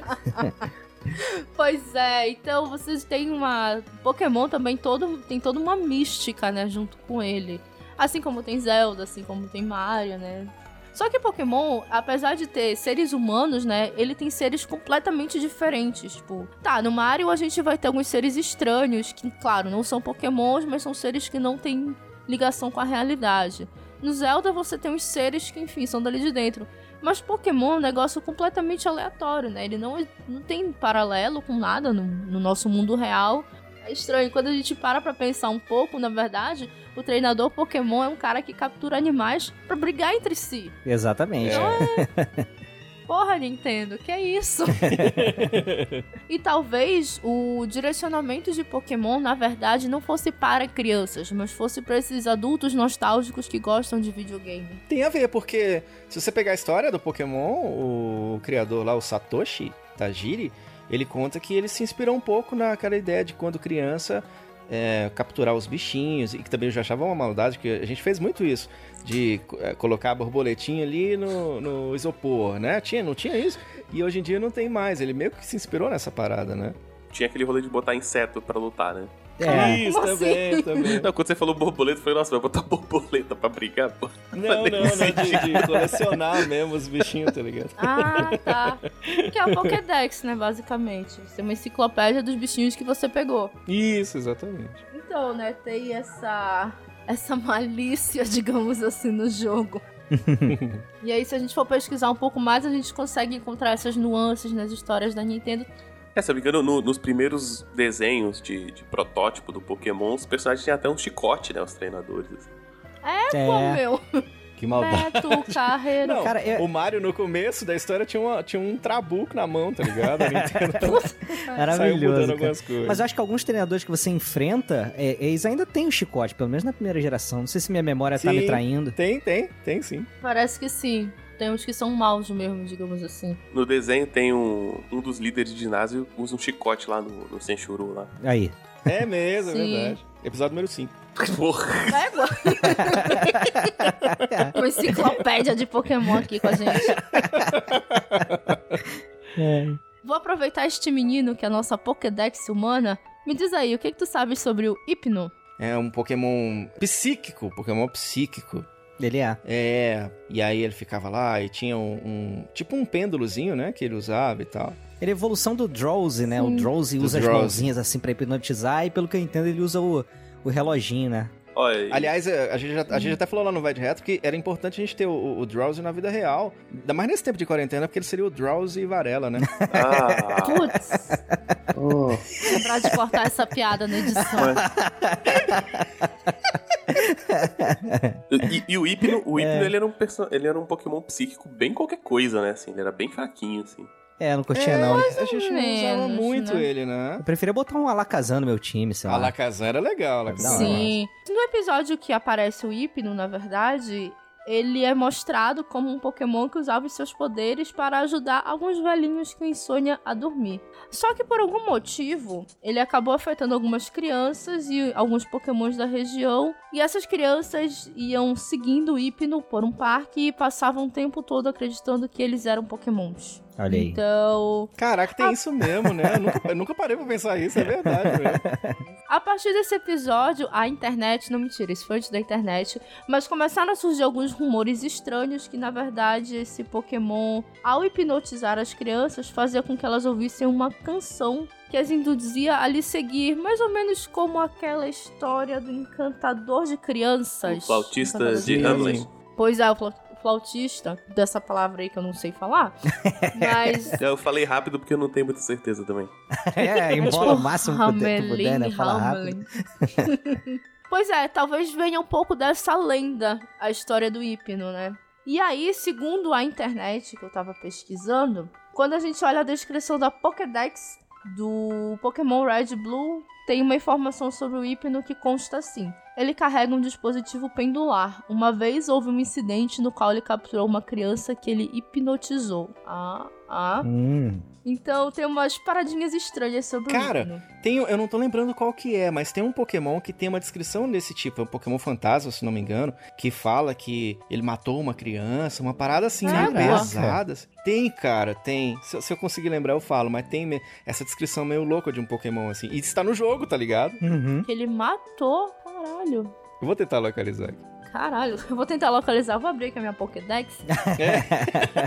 Mas vocês lembram que o Sandshuru, se eu não me engano, ele usa o crânio da mãe dele como um capacete, não é? Cubone, E um Cubone. osso. Perdão, Killbone. Tô viajando. Por isso que quando eu joguei Sandshuru eu não, entendi, não encontrei nada na internet sobre ele. É, Eu acho bem bizarro. É, e isso é, de- é a descrição da Pokédex mesmo, né, cara? Dentro do jogo, isso é bizarro. Sim. E ele é um Pokémon tão fofo. É. Tem umas paradas meio bizarras na Nintendo. É aquele lance, né? A Nintendo faz coisa para todas as idades. Ó, se liga. Ela se- traumatiza. Eu localizei alguns pokémons que têm descrições estranhíssimas na Pokédex. Por exemplo, Ivytal. Tá aqui, ó. Quando sua vida chega ao fim, ele absorve a energia vital de todos os seres vivos e se transforma em um casulo mais uma vez. Está lá, cara. Caraca. Caralho, qual é Aqui- esse? Eu achei aqui um Drifloon. Ah. Aí tem assim, um Pokémon formado de- por espíritos de pessoas. E- Ok. O Frostless, a alma de uma mulher perdida em uma montanha nevada, possuía um gelo, tornando-se esse Pokémon. A comida que ele mais aprecia são as almas dos homens. Olha que delícia. Caraca! Fiquei arrepiada. Quem não aprecia almas humanas logo pelo café da manhã, né? Não é? Pois é, Pokémon. Mas eu acho que muitos desses Pokémons eles são originados em lendas do Japão. Porque o Japão tem umas lendas meio bizarras, cara. Sim. Né? Por exemplo, e aqui eu vou abrir um parênteses gigante. Todo mundo aqui deve lembrar da boneca Momo, não é? Sim, sim. Sim, sim, sim. Nossa, que foi aquele Que é barulho o garoto aqui. pateta também. É, o o homem pateta já é novidade. Nossa senhora. A boneca Momo, na verdade, era uma escultura que ela representava uma mulher pássaro, né? E ela tem origem numa lenda japonesa de uma mãe que dá à luz a um bebê, só que ela morre. E ela pede ajuda para as pessoas para encontrarem o bebê dela para cuidar. Então, tem uma lenda por trás disso. Só que pro Brasil ela chegou totalmente zoada, né? E aí, se a gente for pesquisar, deve ter um Pokémon que fala sobre isso. Talvez seja inclusive do Killbone, já que ele carrega o osso da mãe dele. É, pode ser. Nunca se sabe. A Nintendo acaba pegando essas lendas. E assim, de certa forma, é um jeito dela espalhar as suas lendas pelo mundo e manter aquelas histórias vivas, né? É. Caramba, cara. E- Eu acho- e- Eles gostam dessa loucura. O, o Driflon, o Pokémon, você entra na Pokédex, tá lá. As histórias dizem que ele agarra as mãos de crianças pequenas e as arrasta pra vida após a morte. Não gosta de Caraca. crianças pesadas. Imagina o pai saber disso, tá ligado? Você Eu vou tá jo- pagar meu Pokémon. Quem, quem, já- quem é GTA, brother? Põe a criança só pra jogar GTA agora. Pokémon o Eu quê, tô com uns legais aqui também. ó, o, Vou ter esse no o meu. Phantom, aqui, ó. De acordo com, código, com contos antigos, esse Pokémon são tocos de árvores possuídos pelos espíritos de crianças que morreram perdidas na floresta.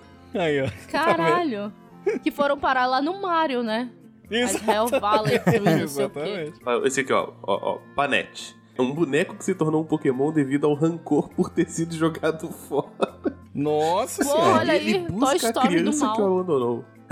Deus. Caralho, Toy Story Evil. Eu, quando eu dormia no quarto das minhas irmãs, eu virava as bonecas tudo dela pro lado de lá pra elas não dormir me olhando as bonecas, tá ligado? Eu tinha medo pra caramba. É, eu tenho uma amiga que ela tinha medo das bonecas da mãe Aí, dela, que eram bonecas japonesas e tal. E era engraçado que a gente, com 12 anos de idade, acessava o assustador.com.br, mas ela era mais cagona É? que eu. Até hoje ela é mais cagona que eu, na verdade. Beijo, Lívia. Saudade. Beijo. Pós-quarentena a gente marca. Olha, não, toda criança que era corajosa na infância virou adulto cagão. Não é verdade? Eu era É assim. verdade, verdade. Mas eu já era cagão quando era pequeno, hoje eu sou mais. Porra. Cara, eu tinha medo daquelas aquelas matérias do ET que passava no Fantástico. Nossa. Ou então quando. Lembra? Ou então quando colocava a vozinha na, na pessoa que vai dar um depoimento, aí fala assim: é, vamos agora ao depoimento dessa pessoa. Aí entrava. Caraca, cara, eu tinha medo daquilo. O Caceta e Planeta até brincava com isso, né? Que era, vendia o kit que era a máscara quadriculada e a voz de pato. Pra poder dar depoimento. Quero. e aí a gente chega no Clefable e no Gengar. Vocês que já jogaram, talvez lembrem desses pokémons, né? Sim. Clefable e Gengar, eles praticamente possuem a mesma forma. Só que um tá vivo e o outro é um fantasma, né? O Clefable é descrito na Pokédex como um Pokémon do tipo normal e o Gengar é do tipo fantasma. E algumas pessoas acreditam que, na verdade, o Gengar é um fantasma de um Clefable. Vocês acreditam nisso? Mas, ó, Na, na, na Pokédex do Gengar, a, a descrição dele diz o seguinte: aparentemente deseja um companheiro de viagem. Como já foi humano, ele tenta criar um tirando a vida de outros humanos. Ou seja, ele é um fantasma que mata as pessoas, né? Que Ele é legal. um fantasma humano. É, Diz que já foi Gente. humano, né? ó, mas se você olhar, assim? o Gastly, ele tem a mesma forma de um Voltorb. Nem por isso o pessoal fala que é. É verdade. E aí ele tem aquela névoazinha que podia ser eletricidade. Agora vê, Porra, se, Nintendo. Agora vê se eu tô viajando. Não tem um episódio até que do, do desenho que mostra que as Clefairies, na Mata o verdade. Ash. Não, que isso, sério, cara? Tem? quê? Tem. Isso não Vocês lembro, não não. viram, não? Não, cara. Tem, um, Não. tem um, episódio que o Ash morre e o Hunter pega o Ash e sai voando com ele pelo castelo. Ele, versão fantasma. Caraca, Deep cara. Web esse caralho. creepypasta do desenho, cara. Eu Episódio perdido, né? eu ia falar negócio de, de nave espacial, que parece que vieram da Lua, um negócio desse. Eu posso estar viajando. tem, mas- Tem, da- tem da- isso das aí. próprias Clef- Clefable, né? Aham. Fala que eles vêm Tem, da tem, lua, tem. aí eles estão num lugar lá que tem tipo umas pedras da lua. Pedra da Lua, É, exato. que até usa pra evoluir, né? O, Pra o evoluir, né? Clefairy. Porra, Ega, Pokémon tem tudo, né? Também, olha, quantos anos estão produzindo, né? Tem uns 30 anos Mas isso é tudo essa na porra. primeira. É. Os Cle- Clefairy, as coisas do Caralho. Do Gengar. Agora, Porra, eu nunca tinha notado essa semelhança, e é verdade mesmo. Se Não, pegar é o mesmo shape. e obs- observar, é o mesmo shape mesmo, né, cara? E mesmo shape, né? Da pessoa, pô, tá com shape maneiro, hein, cara? eu, eu tô com shape de, de Gengar na, na quarentena, eu tô com shape Eu tô com ligado? shape de, de, de Gastry. Eu tô, de, eu tô com shape, o shape de Mil Tank, tá ligado? Tô com shape de Snorlax, quarentena me ferrou. Inclusive, agora que eu parei pra pensar, quando a gente começa a falar dessas coisas, a gente começa a viajar, né? No Oriente, pelo menos o que chega aqui pra gente, é que no Oriente as pessoas trabalham demais, né? E se na verdade o Snorlax é um trabalhador comum que tá muito cansado de trabalhar, é por isso que ele dorme tanto. Olha aí. E a gente julgando, coitado, né? Pois E a é. gente julga- Brincadeira, né, né? cara? Cara, meu sonho era ser um Pokémon e ser o Snorlax, que ele só come e dorme, tá ligado? É mas eu verdade. já Melhor. faço isso na vida real. Ei, não, brincadeira, eu trabalho, gente, horrível. Queria ser o Snorlax. Vou trabalhar bastante nessa vida pra na, por- na próxima vir reencarnada no Snorlax, beleza? Na, na- na próxima eu quero voltar com cachorro, porque toda hora é, o cachorro levanta, o dono fala, vai deitar! Aí ele deita. É e verdade. come. Eu quero voltar cachorro. Agora que vocês falaram cartucho, etc., eu lembrei de uma parada, não sei se vocês viveram isso, mas tem um jogo de Super Nintendo que é o jogo do Pikachu, que é o Nossa. Pikachu com C. Meu Vocês Deus céu. conhecem isso? Eu tenho esta bosta. Caralho, eu nunca zerei aquela Meu Deus, porra, eu, é eu nem sabia disso. Peraí. aquilo. Deixa eu procurar Não, isso. deixa eu vou te contar então, Volta. É assim, ó. Quando a gente era mais novo, há 10 mil anos atrás, a Sim. gente queria que tivesse um lançamento do Pokémon pro Super Nintendo. Aí o que que acontece? Não teve, né? Tipo assim, só tinha só quem tinha Game Boy. Quem é que tinha Game Boy naquela época? Ninguém, né? Só a Nintendo que tinha. Aí achamos esse Pokémon do Super Nintendo. Que maravilha, vamos comprar. Deve ser o Pokémon pro Super Nintendo. Chegou aquela bela bosta, aquele jogo horroroso do Pikachu comendo pilha e dando choque em tatu. Mas não é tatu Pokémon, não. É qualquer bicho, tá ligado? Que tem no jogo. Vocês já descobriram É de qual jogo esse jogo é porte, assim? Ele, Então. é, ele é hack do Bonkers. Ah, Bom, Ele é hack do Bonkers. não Ele tem até os sonzinhos que ele, que ele continuou, né? quando se Sim, machuca. as e tal. musiquinhas. ah vocês vocês lembram do, do King of Fighters de Super Nintendo? Sim, horroroso. Street Fighter versus, versus X-Men. Esse Pikachu com C, cara, ele é maravilhoso porque ele é um jogo pirata, ô Vulto. E que tem proteção contra a pirataria. É, verdade. É maravilhoso. Dependendo da forma que você joga, você não consegue jogar, não. Olha, não, não uso produto pirata. É cara de pau, né, bicho? Sim.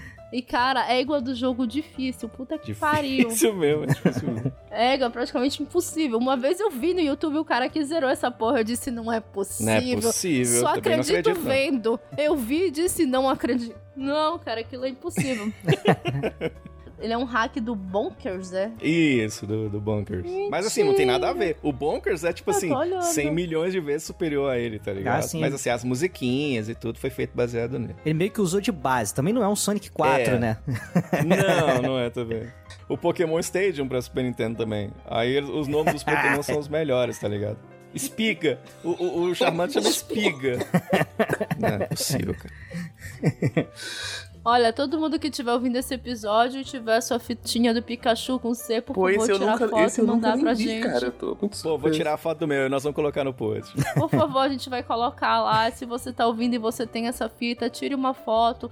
Marque o Pudimcast no Facebook, ou então marque no Instagram, ou me marque no Twitter, marca lá Cintia Pudim, não marca o Pudimcast do Twitter, porque foi um filho da puta que registrou na minha frente, beleza? Mas é igual, quando a gente começa a falar de Nintendo, surge muita história, né? Histórias nossas, porque, enfim, todo mundo jogou Nintendo, inclusive o Vulto joga até hoje, né? Os mesmos jogos Eu jogo os mesmos Nintendo, né? jogos. Eu tô jogando Donkey Kong Eu 3 também. agora. É isso aí. Caralho! Isso aí, cara. Já, já sou seu fã pra caramba. E aí a gente começa a ver histórias estranhas. E aí, deixa eu perguntar pra vocês: vocês têm alguma história estranha com a Nintendo? Com qualquer videogame, com qualquer história? Eu fui assombrada pelo bem. E vocês? Cara, a única história. Não é, não é muito estranha, assim, não é muito estranha, mas é uma história minha com o Super Nintendo que uma vez eu fui na locadora. E aí, quando eu cheguei lá, entrou um menino que já tinha me assaltado. e aí.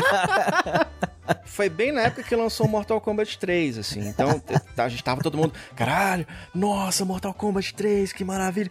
E aí, entra esse menino tinha acabado de me assaltar. Eu fiquei com muito medo. E eu com o cartucho na mão, e não era nem esses de alugar e tal. Você não podia levar para casa, era só esses de locadora, porque ele rodava muito, tava todo mundo querendo. Pra você ter ideia, eu fiquei na fila de espera para alugar esse cartucho, assim, acho que dois meses para conseguir alugar, Caraca. porque tava todo mundo querendo. Esse de aluguel não precisava nem querer. Agora tinha esse de você jogar na locadora. E eu com esse cartucho na mão, me entra esse menino que tinha me assaltado. Eu era pequeno, eu fiquei com muito medo. O que, que eu fiz? Eu saí correndo que eu nem vi. Só que eu esqueci que o cartucho tava na minha mão, né? Ah, aí eu vim voando pra casa correndo. E aí esse amigo meu que tava comigo não entendeu nada, veio correndo atrás. Aí na hora que eu cheguei aqui em casa, ele falou: O que foi? O que foi, cara? Eu não, o menino que me assaltou. Ele falou: Pois é, mas você roubou o cartucho. eu olhei na mão, o cartucho tava na minha mão, tá ligado? E pra devolver, eu fiquei com muita vergonha, cara, mas é verdade. ladrão que Piores rouba ladrão. Histórias. Ah, não, tu não roubou do cara, roubou da locadora. é verdade. Caramba, bicho. Ladrão que desconta roubo, não, pera. é. Essa história foi pesada, hein? Essa é que Pesado. da vida real. Você tá gravando com um bandido. não, a pesadona de Nintendo não tem, não. Só a própria Nintendo, né? Que é seguista safado. Tá bom. a, a, história, a, história, de terror que me aterrorizou minha vida inteira é que meu Super Nintendo não roda Mario World. isso é, é por que não? Nossa. Isso é verdade. Isso é a melhor história não é do mundo, creepypasta. É verdade. Tem no, eu provei isso num vídeo no canal do Vai Retro e é sério. Ele, não sei, simplesmente ele roda todos os jogos, mas ele não roda Mario World. Aí ele escolheu não rodar. Cara, o meu terror com o Super Nintendo é que a locadora aqui, o Super Metroid não tinha bateria. Ô, louco. Aí é complicado, né? Não, e quando, o, o, quando você alugava um cartucho, caramba, eu vou jogar aqui. Nossa, Zelda, Link to the Past, que maravilha. Aí você chegava em casa e o chip era o The King of Fighters, você tá falando dele, Porque o cara trocou o chip, tá ligado? Ah, mas ó, no, na, sua, na sua história tem outro elemento de horror aí, que é o, o Mortal Kombat 3, a primeira versão. Ah, é? Toda bugada. Sério? Sim. Ué, será que a minha, a, o que eu tenho, o cartucho que eu tenho, Opa, talvez seja. Ele não porque... devolveu, hein? Não, não, eu comprei depois, eu comprei. Você já pegou no pulo aí. Eu comprei depois. Vocês ouviram mas... que ele falou a minha, a versão que eu não, tenho? Não, eu comprei depois. O que eu tenho, ele é todo rapidão. Talvez seja da primeira versão, que ele é muito esquisito. Ah, tem uma história que pouca gente sabe, que a primeira versão do Mortal Kombat 3 não tinha o Scorpion, né? Sim, e o é. Sub-Zero é. era o sem, sem a máscara, o Sérgio Moro. Sem máscara, o Sérgio Moro. Exato. É, e aí, não tinha ninja no jogo. E aí tinha uma versão Porra. do Noob Saibot que era um Kano pintado de preto. É verdade. Quando as pessoas achavam pedaços de personagem do jogo. Né? tipo o Luigi, coitada. Total. Uh, inclusive, eu acho que dá pra gente contar aqui essa historinha pro finalzinho agora do, dos pedaços do Luigi. Conta aí, Vulto. Eu não sei, sei a história não, mano. Pois tu que falaste que contando pedaço. Eu só li, é. só li as figuras. Isso aí, cara, de pedaço de personagem, você via no assustador.com.br. É, é total. meu Deus do céu, sim. Deus me livre, cara. Esse site ainda tá no ar, hein? Eu não tive Espero coragem que não, de pesquisar. que não, eu não vou eu conferir um trauma não. enorme. Traumatizou muita criança no início Nossa. dos anos 2000. Internet de escada ainda, meu filho. Só podia consultar os domingos. O vídeo que a gente via era um GIF animado, e olha lá. Exato, Porra, cara. Ainda demorava uma década pra baixar, né? a primeira música que eu baixei era uma música de 4 minutos na vida. Eu baixei no Napster ainda. 10 mil anos atrás, demorou acho que uns, acho que mais de uma hora e meia, eu acho, pra baixar. é, por aí. Tô rindo, mas passei por isso também. É. Quem foi que contou, que encontrou, que encontraram pedaços do Luigi? Não foste tu, Vulto? Não, só puxei pra ver se, se os meninos sabiam, porque eu mesmo não, não li a matéria toda.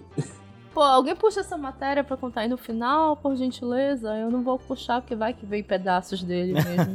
é, Cara, é, pelo que eu me lembro bem, a Nintendo, ela lançou o Super Mario 64, né? E aí é uma coisa que as pessoas sempre queriam, que era jogar com o Luigi. A gente já tinha passado por isso na Nintendo antes, no Super Mario RPG do Super Nintendo, que também não tem o Luigi, embora tenha uma menção dele em determinado momento do programa, você também não tem o Luigi. E no Super Mario 64 aconteceu a mesma coisa. Os jogos, se não me engano, são até do mesmo ano.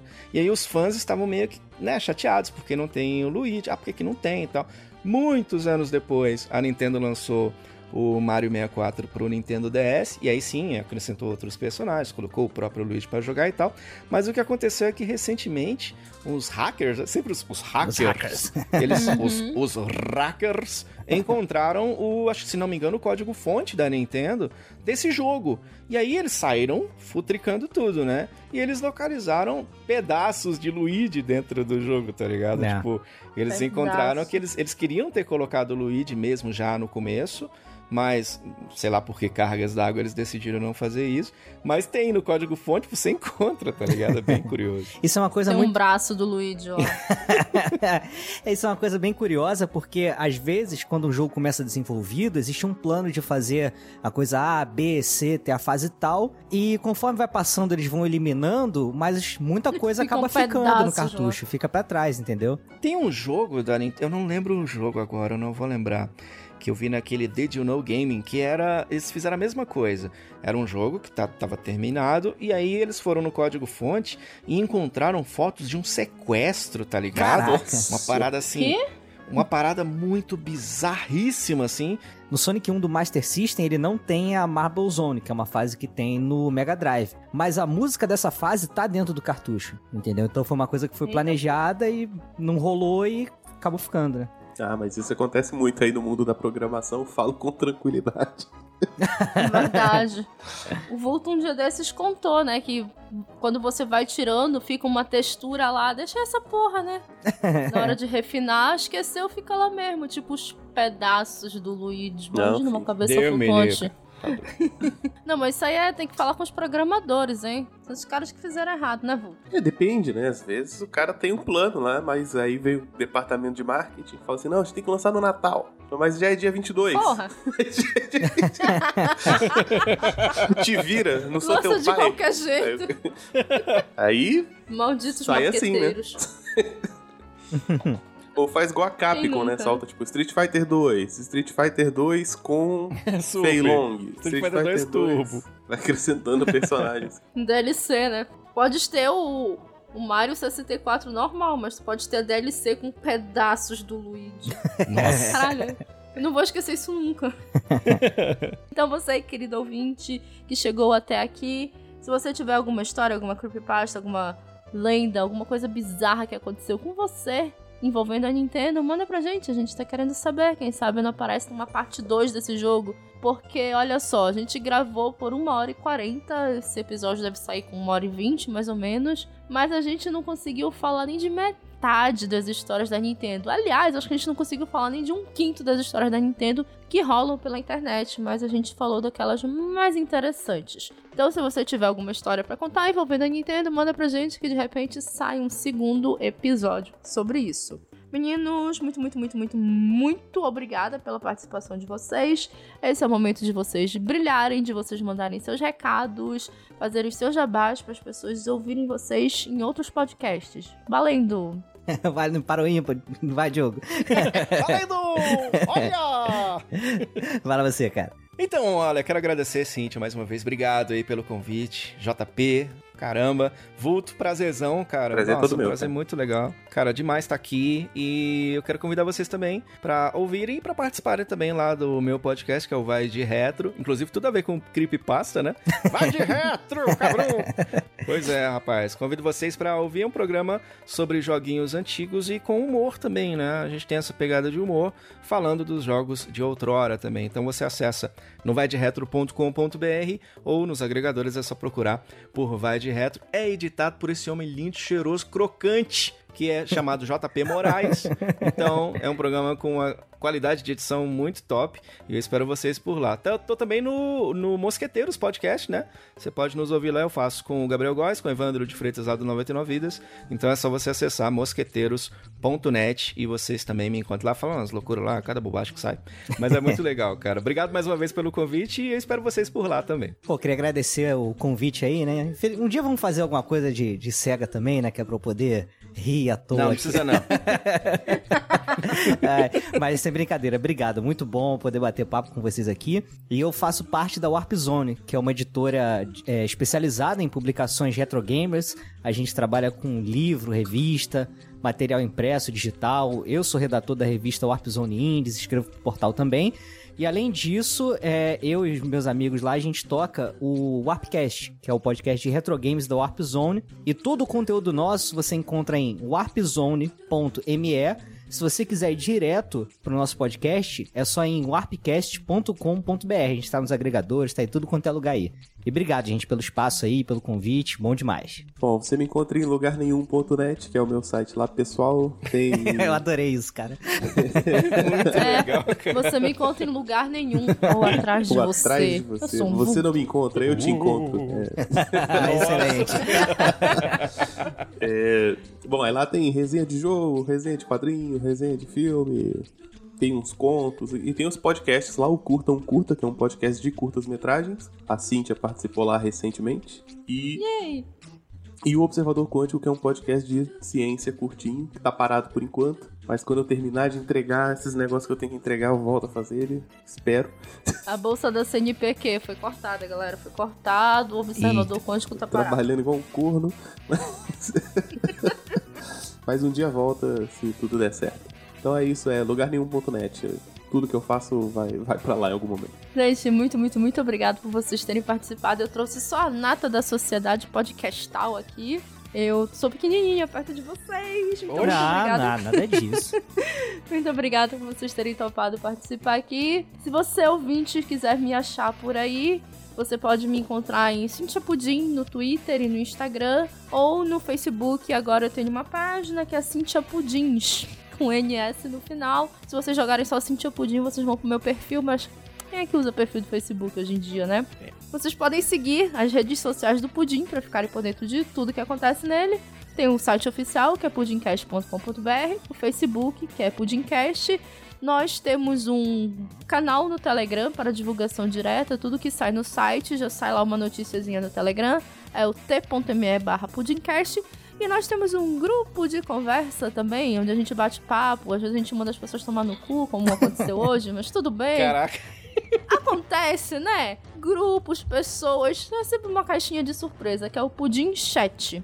Só lembrando que o Pudimcast e os spin-offs contam com dois financiamentos coletivos que ajudam a manter tudo no ar e dão recompensas exclusivas para os nossos apoiadores. Nós estamos no PicPay e no Colabora aí, com planos que começam em um real. Vocês podem conferir nossos planos e escolher qual é aquele que agrada, aquele plano que cabe no bolso e ajudar o Pudim a ir cada vez mais longe. É só jogar Pudim Cash, tanto no Colabora aí quanto no PicPay. Ou se vocês quiserem contribuir de uma forma avulsa, tipo, né, todo mês que tá sobrando, né? É só vocês chegarem lá no meu PicPay, que é Cintia Pudim. Se vocês quiserem contribuir, mas não querem dar dinheiro, é só vocês compartilharem nosso conteúdo, comentarem, mandarem beijo. É sempre legal ter o feedback da galera. Lembrando que esse ano toda a grana arrecadada vai pro registro da marca, porque eu tô batalhando com o Pudimcast desde 2014 e de repente outras pessoas resolveram ter um nome de colocar um podcast no mundo chamado Pudimcast, mas aqui não, cheguei primeiro, marca registrada. Então, por favor, me ajudem nessa batalha. E se vocês, ó, que tem podcast, ainda não registraram a marca de vocês, é melhor vocês começarem a pensar nisso, hein? Então, o pudim geralmente sai a cada duas semanas, aos domingos. Às vezes eles dão uma sumidinha, gente, porque a vida acontece, infelizmente, e aí eu acabo me atrapalhando. Mas eu espero que daqui a duas semanas nós estejamos aqui para mais um pudim cast, ou um pudim amarelo, ou um calda extra. E meninos, eu espero que vocês estejam também aqui comigo. Conto com vocês? Claro. claro. Yep. Então, nos encontramos de novo daqui a duas semanas. Beijos, beijos, pessoas. Aí. Falou. Vocês podem dar tchau também. Tchau! beijo, beijo. Tchau, tchau.